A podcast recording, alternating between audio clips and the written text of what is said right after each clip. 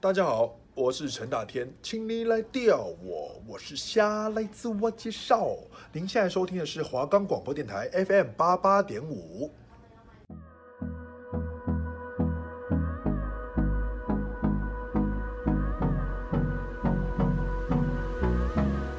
大家好，欢迎收听华冈广播电台 FM 八八点五，我是主持人高道生。我是主持人许明伦，我们是浪子弹浪飞子，推荐好看又经典的电影，发现你所不知道的内涵。浅谈电影内容，分析电影细节，让你从不同的角度观看每一部电影。我们的节目可以在 First Story、Spotify、Apple Podcasts、Google Podcasts、Pocket Casts、Sound On Player 等平台上收听，搜寻华冈电台就可以听到我们的节目喽。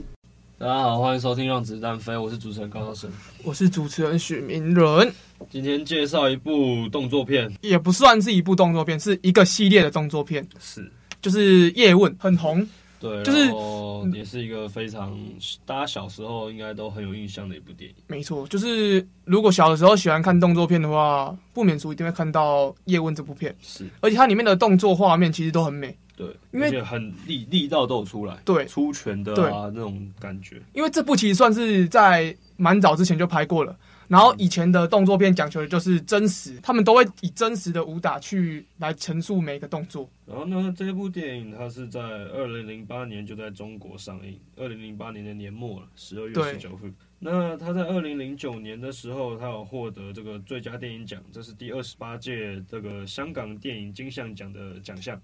最佳电影哦，没错，我觉得合理啦。就是你拿一部这个动作片，嗯然后却可以拿到最佳电影奖，嗯，代表它这部动作片它其实不只有动作，对，它隐含了很多非常多的剧历情史啊啊历什么史的，对，很多故事在里面。那里面主角就是由我们的甄子丹来演，对，没就是错叶问。对。啊，甄子丹是谁？呢？甄子丹就是一个以前小小有名气的武打片的电影明星而已，没错还不算巨星哦。对他那时候就只是小有名气，然后有一天就是导演叶伟信就来问甄子丹要不要，你现在缺少的就是一个属于你的角色，对，像什么，像是你想到刘德华，刘德华有很多代表角色嘛，对，就像什么弃毒专家啊，嗯或者是什么警察的那种对长官之类的，对。那现在 Tony Stark 啊，对，他钢就铁是人嘛钢铁人就会想到小罗伯道尼嘛，对啊，就会想到对小。对对对，然后叶伟信就跟甄子丹说：“你现在缺的就是一个让别人想到你的角色，对因为他都是演那种一集结束的那种电影，没有演过一整个系列的电影。对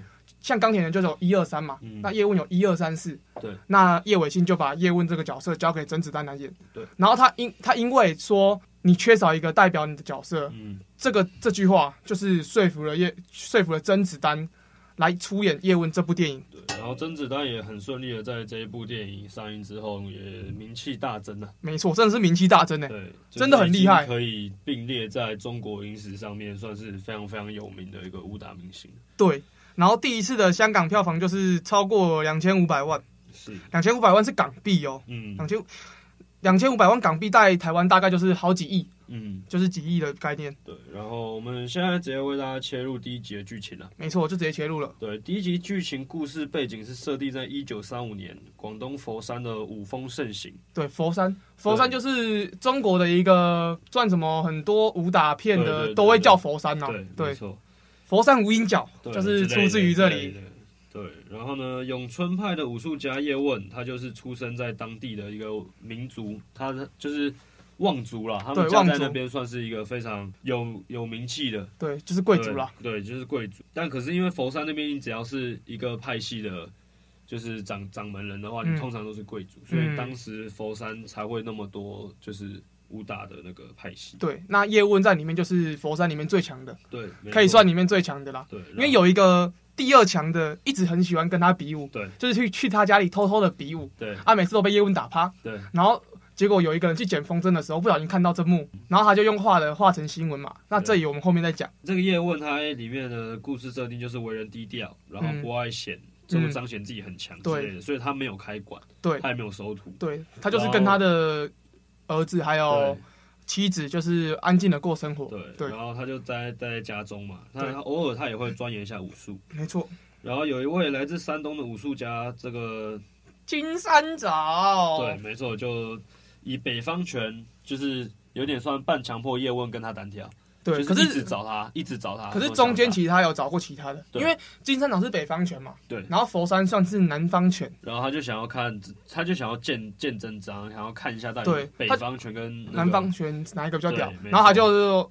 一个一个找那个武馆，佛山的武馆至少反正他打了很多啦，对不管是拿剑的啊，或者是拿拳头的啊，对还有跟叶问会跟叶问单挑的那个佛山第二名的武术家，对然后也都输了，全部都输了。对。佛山那么多间武馆，没有一个人打得赢金山找。然后呢，他这个叶问就接受他的挑战嘛，对，可因是就为跟他说，就是要就是只有他跟他们两个人打，对然后不能有别人看，对不能然有后别在人他看，家打，然后嗯打到家具坏掉的话要赔钱，对打到甲级外要对赔那个钱，人就那个人就同意了，同意了。然后就可想而知嘛，他被叶问打趴在地上，对然后还拿那个鸡毛掸子抽他屁股，对，然后中间有他有金山找有一直踢爆他家的家具，对那个什么花瓶啊对，花瓶踢爆了三个吧对，，大概然。后好然后我赔，然后他就叶问就停下来，叶问就停下来，打一打就停下来，然后看着那个花碎掉花瓶，好，我赔，然后打一打又踢破，我赔，我赔再打一打再再踢破，再我赔赔，然后就一直赔。叶问他妻子的就叫他儿子就骑脚踏车出来说对，爸爸爸爸，你打快一点，要不然家里的家具要被他全部弄坏 了。然后然后那个金三郎就说死小孩，叶问就生气了，叶问就拿那个鸡毛掸子出来跟他打。对。后来也因为这件事情，叶问在佛山的名声大噪。真的，因为他本来就不用开武馆，所以大家其实不知道他到底有多强。对，然后自从这件事之后，他把打赢佛山所有武馆的金山岛打败之后，他真的是声名大噪。对，就连武馆街所有的馆主都对叶问五体投地了。对，就是他们全部都哇，这个人真嗯的是不嗯得了、因为大家都很想要跟他拜师啊，因为他真的很强，可是他就是不收徒弟。对对。然后，但是就是中间也发生了一个日本侵华的战争啦。没错，那就是佛山被日军占领之后，大多数人都被迫迁离。对那叶问也因为自家大宅，就是变成日军的总部。对他那这个家真的很对，大，他啊家很大，他家应该是佛山对最大的，而且真的是个豪宅，有庭院啊，庭院有草啊，然后他家就是怎么讲啊，反正就是看起来就是个豪宅。那叶问就跑嘛，就离开那边，然后一改他阔少的态度，嗯，然后到了煤炭厂来当苦力，对。就是为了要养活妻小这对样子。叶问其实就是一个，我觉得他凭他自从那个他不想开武馆，就是不想彰显自己的实力，就知道他是一个平常做人处事就是很低调的人，对，所以他会没错愿意去做那些苦力，对所以也不是没有道理的。因为像有些有钱人，如果你一时间叫他去做苦力，他会很嚣张，然后就是不想做之类的。是，但是叶问没有，他就是马上就习惯这种生活了，因为他本来就是一个很体体会人生的道理嘛，是是这样吗？就是他是一个与世无争啦，对，与世无争对，啊，他与世无争啦，就是他本来就是不会很很狂妄，嗯也不会太骄傲的人，嗯可是他就是为了愿意为了生活而低头，嗯对，他不会主动去找别人吵架。对一定要有一定的原因，他才会去他喜欢据击退理力争啦，对，才会去击退敌人。对，然后他不必要也不会出拳，虽然他很强，对，可是必要的时候他一定出拳，对，而且出拳必死。然后后来呢，他们那个煤炭厂当然也是在日本日军的控制之下。嗯那日军他们就是有提出一个就是条件，就嗯，是你只要打赢一个日本的黑道黑道高手，不是啊，是跆拳道。哦，跆拳道就是跆跆拳道黑带的高手，对，黑道、跆拳道、黑带的高手，你对直接把它简称为黑道的高手黑道的高手。黑道、欸，我想说，黑带跆拳道黑带的高手，日本那就可以时拿到一袋米，嗯，我想说日本那时候应该还没有黑道出现，对，但是你一天只能挑战一次，对对，所以他就有一个朋友叫吴没有志没有明没，有，一天不止可以挑战一次，哦真的吗你打赢了可以再挑战第二次，对，哦，打输了就是下去可。是你只要假设说你挑战三个、四个，你都打赢，就可以直接拿三四袋米。嗯对，反正就是一个日本人就是一个米，对对，然然后后然后五次你就去挑战嘛，哦对，然后他就自己说没有，不是不是五次你去挑战打三个，是那个日本有一个上将嘛，去挑，叫做什么普的蒲烧曼上将，我嗯，就蒲烧曼是不是？对反先正给他他一个名字。好啦，三浦啦，他嗯是好啦，三浦将军其实啊啦没，有他叫做佐藤没有他是三浦将军哦三，浦将军佐藤是他的小弟，小弟。好对，，然后三浦将军就说叫三个人出来要跟他对打，嗯佐三浦要一个打三个，嗯，然后他就叫五池林还有另外两个小喽啰，然后说反正只要出来就是给你一袋米，哦，不一定要打赢。对，不一定要打赢，就是给你一袋米。然后他们三个就出去嘛，然后另外两个被打一拳就装死了，因为反正可以拿到米。嗯，然后五十铃就是硬要跟他打完，对 他就被敲死。活活打死。对，会活活打死。然后隔天呢，叶问就回到煤炭厂，四嗯处都找不到武士林。对，他就觉得说，哈，他可能在那个打斗场。对，然后在这个中间呢，又有一个就是佛山第二的那个武武术家，嗯本来打一个可以打赢，嗯，啊打两个也可以打赢，啊打三个打不赢了怎么怎办？？他打输了，然后还要拿那些米走，然后那个三浦的将军的小弟就拿枪把那个就是人打我死们了。刚刚讲的那个上校，，对，就是佐藤。上校，哎、他真的，他他很长坏，对他真的对很他也坏长，得很坏，他长得很坏对，他就说你输了还敢拿米啊，然后就把那个人打死了对。直接开枪打对死。，然后叶问这时候就来到武打斗场了，因对为他要找武之林。是武之林跟那个廖师傅，就是佛山第二名的对那个武，都被打死了对，都被打死了。一个是被开枪打死的，一个是被拳头打死的。对，然后叶问也刚好就来到了武斗场嘛。对那他看到这一幕之后，就觉得说他已经陷入他那个悲愤的情绪当中。他哦，他那个脸真的很生气。对，叶问每一集中都会有一个生气的点，对每一次生气就就是是很生气。就是对面一定会，他每次生气哦，就是叶问他里面的音乐就会换，嗯，就是他那个整个场景你感觉的气氛就会整个换，然后他只要一生气，对面就是只剩差不多一分钟内的画面了。就是一分钟内，对面一定会倒。我研究了四集四集叶问，大概就是叶问只要生气，对面就是没料了。就生气嘛，他对直接说我要打十个。没有，他就出来。对。然后因为日本人翻译的那个人是叶问的朋友。对。然后叶问就说：“我要打十个。”然后那个叶问的朋友就说：“你疯了吗？你要打十个？”然后他朋友就说：“不好意思，再等一下。”就用日语讲、嗯跟他们讲，然后说：“我要打十个。”这边叶问就走一句话对，：“我要打十个。”哎，那句话真的很帅，对你知道？这吗就？很帅你知道我我每次看到这里我都起鸡皮疙瘩。我觉得第一集最好看的不是最后他打三扑，对，真的是这他一次打十个，是这段他对一次打十个最经典。真的最经我典。我相信在座的各位，就是你想到叶问，想到的第一句话，就是一定是我我要要打十个。那他朋友也不行了嘛，对就是跟他们说啊他要挑战十个对，然后佐藤跟那个三浦都吓到，嗯，十个，好，就给你十个，然后就说一半、三半、五半、七半，出列。因为日日语其实跟中文有点像，嗯就是他们的一班、三班、五班，其实就是口吻有一点改而已，口、嗯语气有一点改，其实大概都跟中文的是差不多的，嗯只是那个粗略是我自己乱念的，好，可是，一班、三班那些都一样。然后就他，然后十个人嘛，围成圈圈对，围住叶问，一个一个打一。个一个打，真的是对真的是打不赢，每一个都都被断手臂啊对，，就然后他把每一个人的四肢全部都废掉，对都废掉对，尤其是最后一个人，最后一个被打很惨。最后一个。你知道他不是有一招连续出拳吗？对，那招我有去查过，那招叫做日字冲拳。嗯，是就是咏春的一一招叫哦做日日冲日日冲拳，他最后一个人被日日冲拳从站着打到跪下去，而且他还有一招，他不是会把别人的头转过来，然后往他脸一直捶嘛。嗯，他我在我记得他第二集最后也是用这招的，这招好像也是一一招叶咏春拳里面的杀招。嗯，反正最经典的就是那个连续出拳，很快的那个出拳，那那个那招出拳真的超帅的。到底要怎么出拳才可以出到那么快啊？那完胜之后，三浦将军就亲自赏识叶问的实力，然后得知他的名字之后，很期待叶问再来，对，然后很希给望了他给可以了，挑战他。然后给了他十包米，对结果最后他只拿了一包走。对，然后我也不知道为什么他一拿了一啊包然走后。叶问就跟就是他们说，一定要把那个廖师傅的米还给他家人。哦，对啦，对他就只拿了廖师傅他家的对，他的米走，对然后那十包米他都没有拿，对他只拿了沾血的米走，对，然后他走之前还痛骂他朋友，就是那个李健，对，李健，对他直接说嗯李健其实也有演过很多电影，对，然后你什么你是走狗什么什么的对这样，但是其实李健是帮叶问的，对，因为他其实他也是为了生活啊、对，为了生活，就是当下每一个人都必须要找到自己可以在那种环境下面最好的生活方式。没错。对，然后可是李健其实就是身不由己啊，对他身不由己。对，可是他其实就是随时都想要背叛日本的感觉，对，然后后来叶问在自有周清泉的这个佛山经营的棉花厂继续工作。嗯，然后他真的很多朋友、欸，对，因为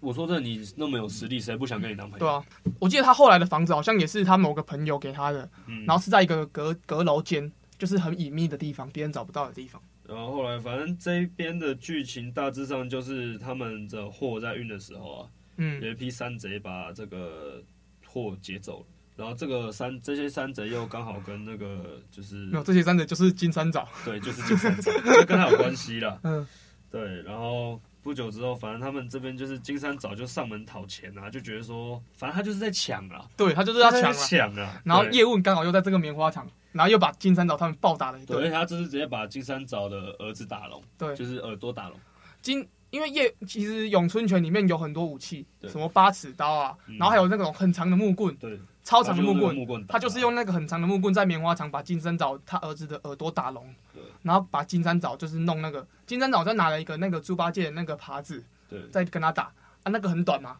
嗯啊，那个长棍很长啊，对，那根本不用打、哦。然后后来金山早就不爽了，嗯他就跑去找三浦将军告密说叶问在这里，嗯，然后打算让叶问就是就是日军打算把他抓回来，然后来教日本人打拳，嗯、对对。然后叶问就是说什么，他要跟三浦将军打一场。对。然后就叫了他的朋友，就是我们一开始讲的那个亲权，对，把抓他金拳亲妻子跟儿子带离。带离开佛佛山对就直接对离开南方了。没错。对，然后三浦同意和叶问比武，然后嗯。叶问即使就叶问也知道他就算赢了也会被准成枪杀。对。对因为日本好像很不想受这种屈辱对，而且佐藤又是个疯子，对，佐藤正是疯子。真的。然后叶问就靠着就是比武当天啊，他对就靠着这个咏春拳法，嗯，然后把三浦挡着。一开始其实是势均力敌的，对对对。然后到了中间，他们其实打很快对，到了中间他就把三浦当那个木人桩在敲。对对对对，三浦不是被靠在那个柱子上吗？他把他当木就人是他桩还在敲不。让三浦倒地，他就是看让他靠着，然后对，哦继续他就一直一继续直打他。就是一直，他其实有拿脚把他用住，你知道吗？对，把他铐住，他就是一直把他打，打到他死掉。然后佐藤一看到这一幕，就觉就想说，不行了，一定要开枪了。对，他就把叶问，他就射到射到叶问，叶问就倒了。可是他没有射死叶问，是因为我们刚刚讲到李健，对，李健他就是有去阻止他，阻止他对，然后就然后所以射偏了，对，只射到肩膀而已。对，然后他要再开第二枪的时候，李健就直接把枪抢抢走，然后后就把对佐藤准杀了，对，把佐藤杀了。对，所以李健他其实也是一个就是想要帮助叶问的人，嗯，只是他那时候当下真的没有办法我。刚发现一件事，哎他是不是叫李昭啊？是李昭吗？反正就是差不多的，嗯那是就李，这个那人那叫李昭，哦，一个李昭金在一个刀，是李昭。哦，好李昭对，对，然后反正就这个人，然后后来就是因为叶问被射杀嘛，因为他赢了又被射，嗯然后佛山的人就暴气对，就冲过把冲过那些日本的守卫，对，就一直冲，就一直冲。对，然后后来叶问一家就在周清泉的帮助下，成功逃离佛山，然后对并到香港度过余生。对，然后就是到了我们是一九三五年开始的嘛，对然后到了一九四五年，就是日本就是宣布无条件投降，对，然后就是最后就是中国他们胜利，所以叶问也没就错，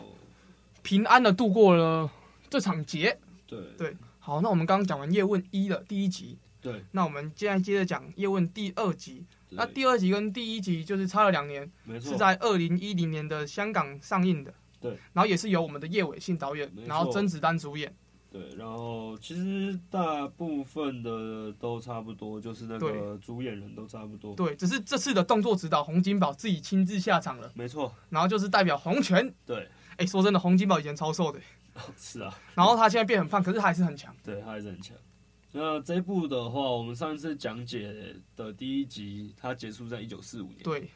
那这一部是故事故事剧情设定在一九五零年，嗯，那从佛山隐的隐居至香港之后，过了几年，然后为了养活就是第二个儿子，嗯，因为然后以他前就就决定是，说要开一个武派，嗯，因为没以前赚钱就是不缺钱嘛。对。那现在就是缺钱的，还是对要开了武馆，然后来训练别人。没错。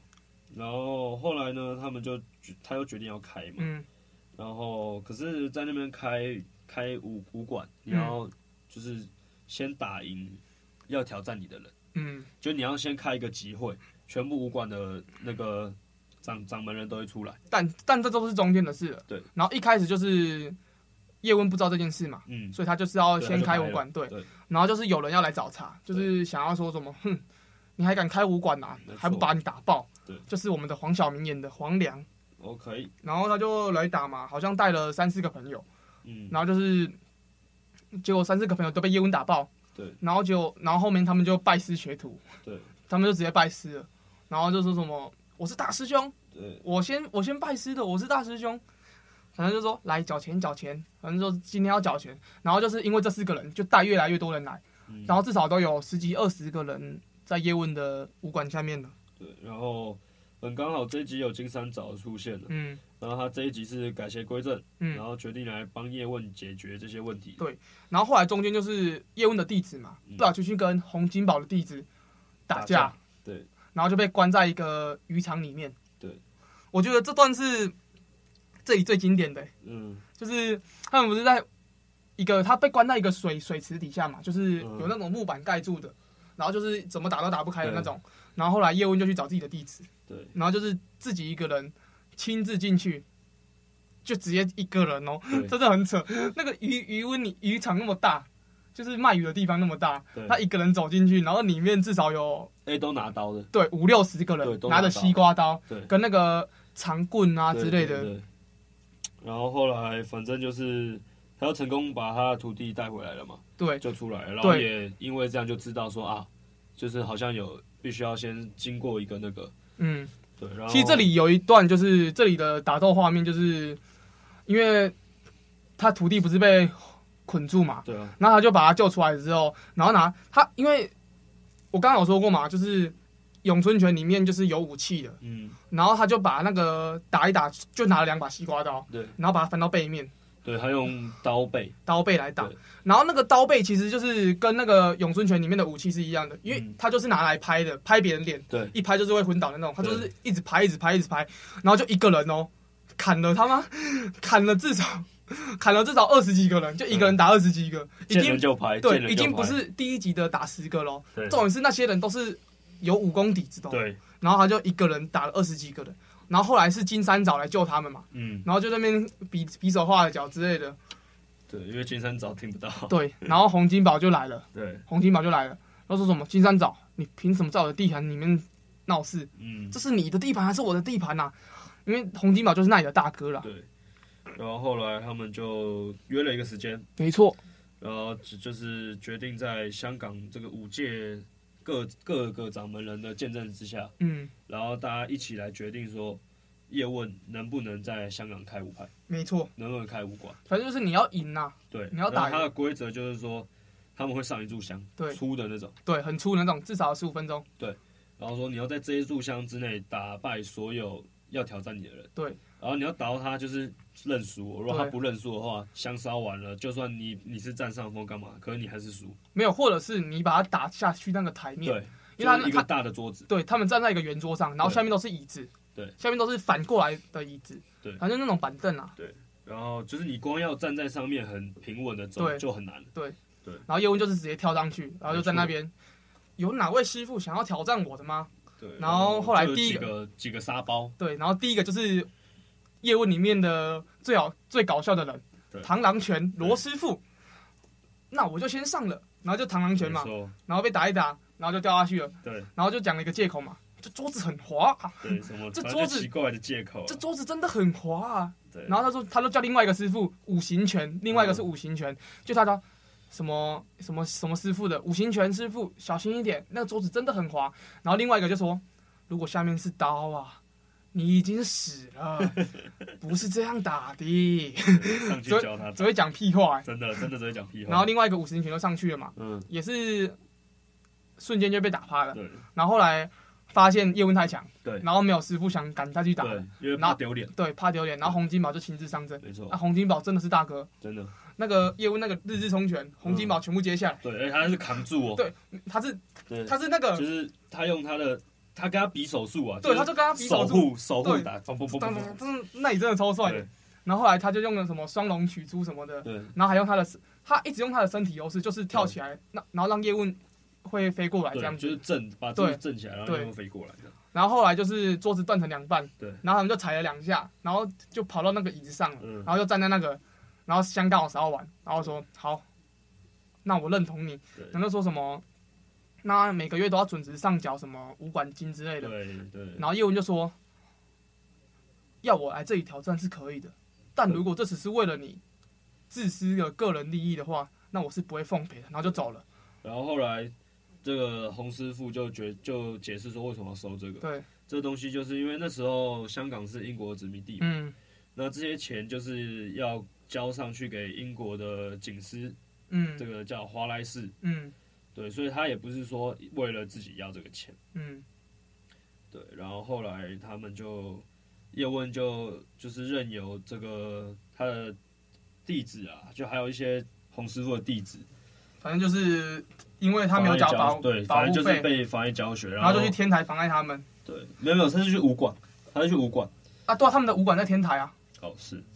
然后就是他们就是拿那个盆栽往下丢，对然后后来他们两方就大战对，然后就被赶出去了，因为把那条街弄得很不得安宁，对，然后就被赶出那个天台教学场。没错。然后后来洪师傅继上次的平手比武之后，嗯，然后叶问又救下即将就即将被打打打中的那个他的孩儿子之后，嗯，因为他是在洪洪正南他家对比武的，然后后来洪师傅其实没有看到他儿子过来了，然后就快要打到他的时候，叶问就把他的拳头接下来，对救救了洪洪金宝的儿子。对，然后反他就决定，就为了这两件事情，他就决定放弃对叶问的施压。对，然然后就是作为感谢，他也邀请他对和就是叶问跟他的弟子，